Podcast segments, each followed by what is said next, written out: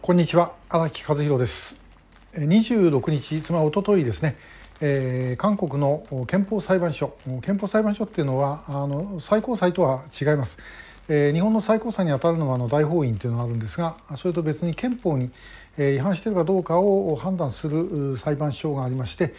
この憲法裁判所であのビラを北朝鮮に向けて送ることを禁じた法律をですね、えー、憲法違反であるという決定がなされました。まあ、これによってあの北朝鮮にビラを送れるようになったんですが事の経緯はですねムン・ジェイン政権の時にあの北朝鮮側からもうこの南からのビラを送らせるなということをですね、えー、言いましてで、えーまあ、それずっとそれまで言ってきたんですね。で言ってきたんですけども、まあ、韓国の方はこれはまあ言論の自由であるということでですねあの歴代政権、えー、それをスルーしてたんですが、えー、ムン・ジェイン政権になってもう北朝鮮にですねもうどうかあの怒らないでくださいっていうような感じでですね法律を作りました。で、えー、キム・ヨジョンがなんか騒いだもんでですね法律ができたということで、まあ、この法律韓国の中ではキム・ヨジョン法というふうになんか揶揄されてる法律だったんですけども、えー、これが、まあ、あの無効ということになりで、えー、ビラが飛ばせるようになったということです。えー、これはも北朝鮮側が飛ばさないでくれ飛ばさないでくれってずっと言ってきただけあってですね効果が非常にあるんですね。で皆さんあの風船でビラ飛ばすっていうとなんとなくあのゴム風船にえビラつけて飛ばすっていうようなイメージがあると思うんですけどもそういうもんではないんですね。えー、ビラはこういうビラです。まあ、大きさはもうこれよりもっとずっと大きいのです。これはあの調査会で作ったビラです。で、えー、ここに書いてあるのは、えー、日本で、えー、皆さんを待っていますというふうに書いてあってここにあのえ調査会リストの公開の特定失踪者それから、まあ、あの政府認定の拉致会社とか寺越さんとか、まあ、みんな入ってます。で、えー、もしあの情報をくれたらば、えー、お金あげますというふうにも書いてあるわけですね。で、えこれをあの韓国の移民牧さん、えー、という我々とずっと一緒にあのこの風船をですね、えー、飛ばす作業をやってこられた方もこの韓国で風船飛ばすパイオニアなんですけども、え、この移民牧さんのところにこのビラをお預けして、そして、飛ばしていただくと。いうことになります。で、まあ、あのこれもある程度飛ばしたんですけども、まあ、そこで法律ができてあの中断されておりまして、え、調査会の事務所にも何箱もまだ残ってますし移民牧さんのところにもまだ飛ばせないやつがあります。え、これをですねあのこれから飛ばしていただくことができるようになったということなんですね。で、えー、どんなふうにやるのかというのはですねあのちょっと,、えー、と画像を出しますんでちょっと見てください。まああのこういう大きなあの風船です風船といったってですね農業用のあのビニールハウス用のビニール、えー、を使いますから長さ10メートルぐらいあるんですかね長円形の風船にあのビラをですね袋の中に何千枚も入れて、えそして、え飛ばします。で、えタイマ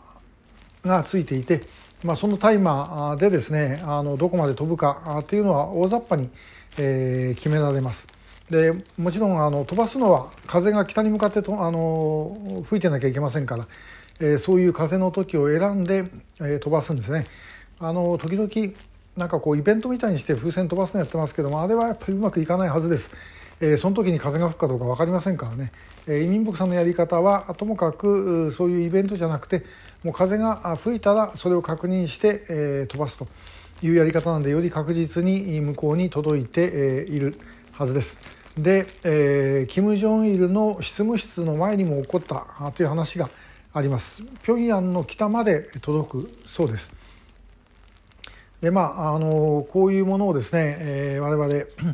あの今までずっとやってきました。まあやってきましたっつっても基本的にその移民牧さんにやっていただいたっていう感じなんですけどもおまあこれでですね、まあ、潮風、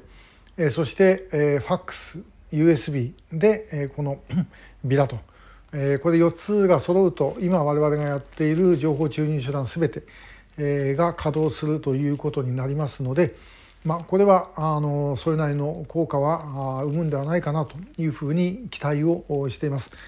まあ、ともかくあのできることはもう何でもやっていきたいということでですね、えこれをやってるわけです。で、えー、ちなみにあのこれねビニールでできてましてあのちょっと袋こういう袋になってます。そうするとですねあの上空何千メートルのところで、えー、タイマーが切れてあの袋からこう飛び散るとどうなるかっていうとこれちょっとパラシュートみたいなんですね。で滞空時間が長くなる。で滞空時間が長くなるとどうなるかというと範囲が広くなります。だ広範囲に落ちると。で、えー、なおかつこれビニールですからあの雨に濡れてももう溶けない。で、えー、もう北の人はもう確実に見ると。これはまあ例えばラジオあるいは USB っていうのはそれ見るためのものがなきゃいけませんけどもビラはそのまま見れますからで見て何かあればこちらに連絡を送ってくれるということになります。まあ、ともかく、ね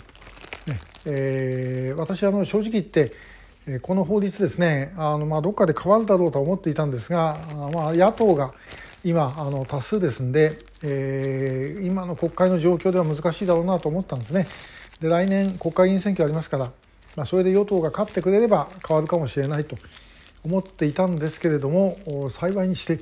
えこの憲法裁判所って全く私想像してなかったんですけども、えそういうことがありまして、えこれで飛ばせるようになると、えなんとか結果を出したいというふうに思っております。どうか皆さんご協力をよろしくお願いいたします。今日もありがとうございました。